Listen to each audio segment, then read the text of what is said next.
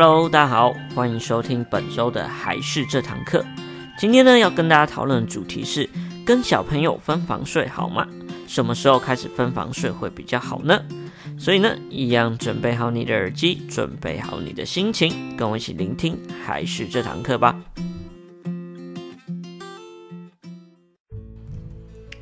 Hello，大家好，我是还是的木须，那欢迎收听本周的还是这堂课。好久不见，新年快乐！那因为新年的期间呢比较忙，所以呢有偷懒了几集，真的非常抱歉。那之后会再提出更多的一些育儿的看法给大家。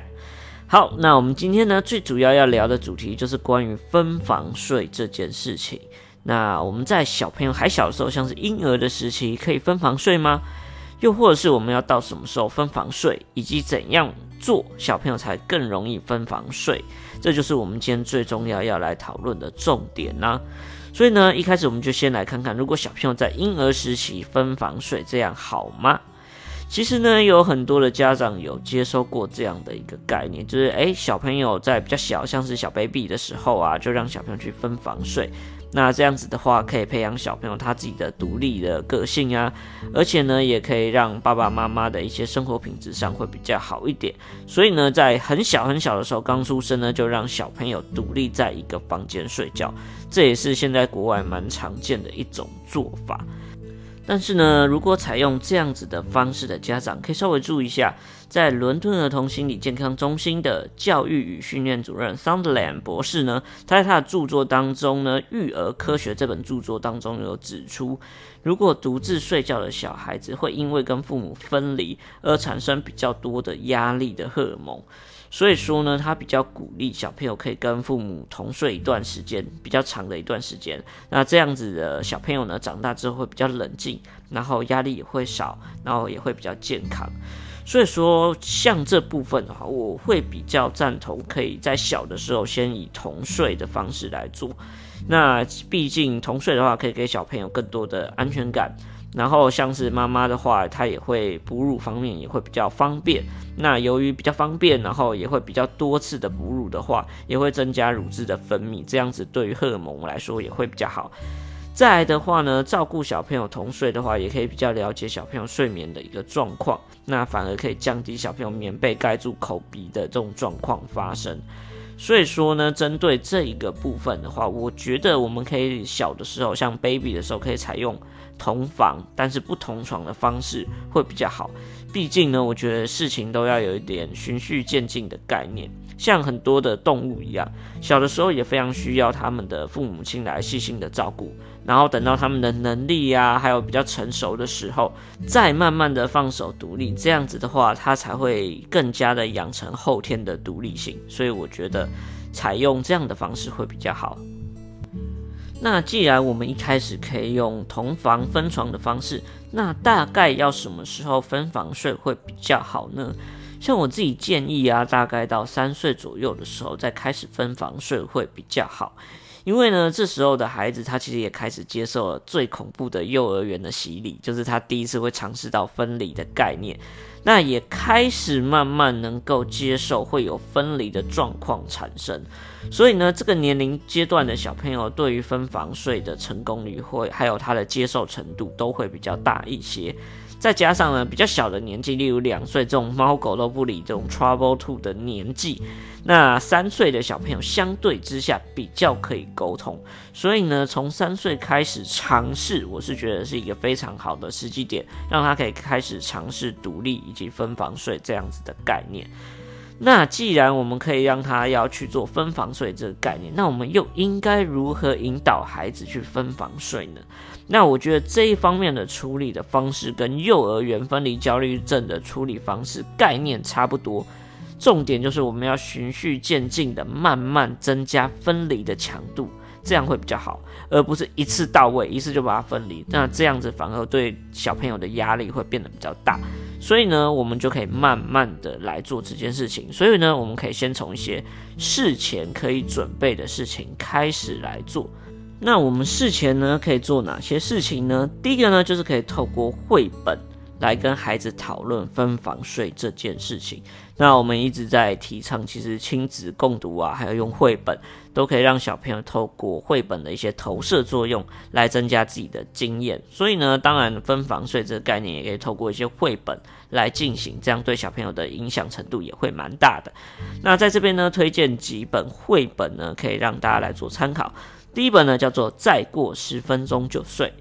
第二本呢叫做《我不想一个人睡》，第三个呢叫做《吃掉黑暗的怪兽》。第四个叫做棉被山隧道，第五个呢叫做不睡觉世界冠军。那这几本都是蛮有用，在讨论这方面的事情。那也可以建议大家去网络上查一下，看看是不是你自己喜欢的一些内容，来跟小朋友一起来互动。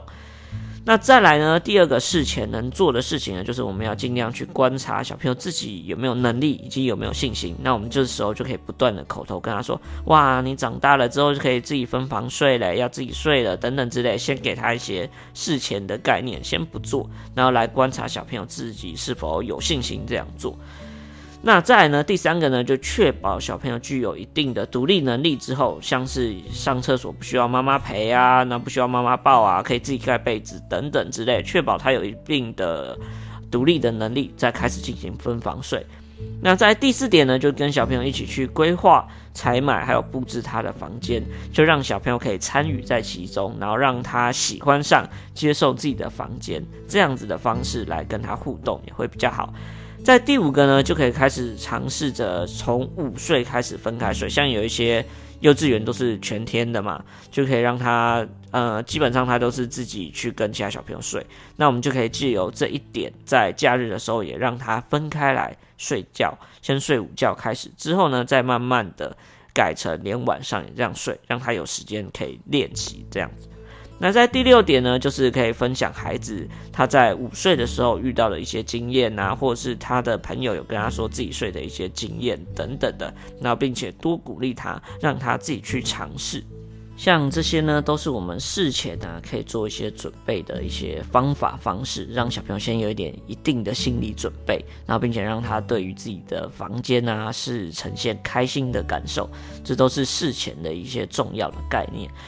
那再来呢，就是当我们开始要尝试分房睡的时候呢，就像我们前面说的，不要太心急。我们一开始的心态要先掌握好，要把分房睡当作是一个非常美好还有成长的仪式来办理，而不是一开始就跟小朋友说啊，那你分房睡不要怕哦，因为通常是可怕的事情，你才会跟小朋友说，那你不要怕。所以说，我们不要把分房睡的一种概念跟情绪当作是非常恐怖的感觉。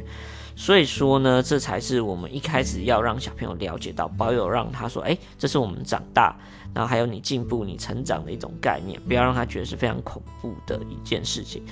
然后呢，我们要一一开始呢，要一直维持原本该有的入睡仪式，都要先把它一直维持的好。因为呢，通常在你离开他的房间之前呢，如果没有足够的安全感的话，他会非常的恐惧。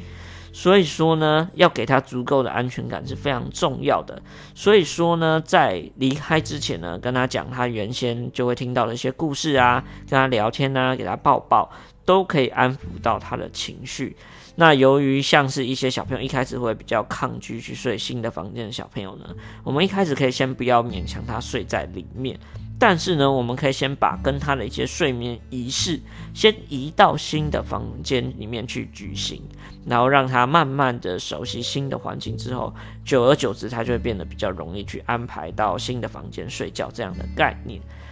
再呢，就是我们要慢慢循序渐进的退出。如果小朋友一开始一定要你陪他睡的话，那我们父母亲也不要就直接躺在他的床上陪他。我们一开始可以先从他的。在他的床边陪伴他，然后第二天呢，就在房门这样慢慢的退出，再在房门跟他陪伴啊讲话，那一天一天慢慢的往外移，让小朋友慢慢可以适应，这会比较重要。再呢，像有一些小朋友啊，他会要求家长说要进去房间看他、保护他之类的，让他安心这样。那我们一样的做法，就是可以从五到十分钟进去一次，然后再慢慢延长到十五分钟进去一次，就会让小朋友会比较安心一点，然后抓好时间，让小朋友可以慢慢的睡着。这样，再来呢，我们一定要多多的坚持，还有陪伴小朋友，给他一些信心。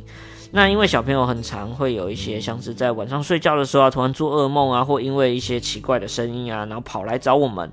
又或者是诶，可能大声的叫我们这样，那这时候呢，我们一定要尽快的去处理他的情绪，让他知道说，诶，他真的有状况的时候呢，爸爸妈妈会马上跑到他的旁边来陪伴他，所以这一点会是非常重要。所以呢，当他有一些状况产生的时候，或来找你的时候呢，我们都要一开始先。温柔的跟他来沟通，那跟他把他情绪安抚下来之后呢，我们最后一定要坚定的把他带回到他自己的房间，告诉他一定要在自己的房间里面睡。那如果小朋友他还是会比较害怕，比较容易吵闹的话，我们就可以一开始也是先坐在他的床边陪伴他。因为呢，如果我们因为小朋友他吵闹就让他跟我们一起睡的话，那他就会一直对这个房间产生一些恐惧感。但是呢，如果我们可以随时随地呢，例如说，诶，他突然有状况，我们马上去陪伴他，然后一跟他一起去面对他的恐惧的话，这样子他也会慢慢的克服恐惧，然后也会发现自己的房间其实也没有那么可怕。所以呢，这就是要慢慢的引导小朋友，让他分房睡的一些方式，提供给大家来做参考，希望对大家有帮助。好，那这就是今天的内容。那如果有问题的话，也欢迎到我们的粉丝团私讯我们，我们也会回答你们的一些相关问题。但是记得麻烦帮我们粉丝团点个赞，以及到我们的频道这边订阅一下我们的频道，拜托喽。那我是海事的木须，我们下一集再见，拜拜。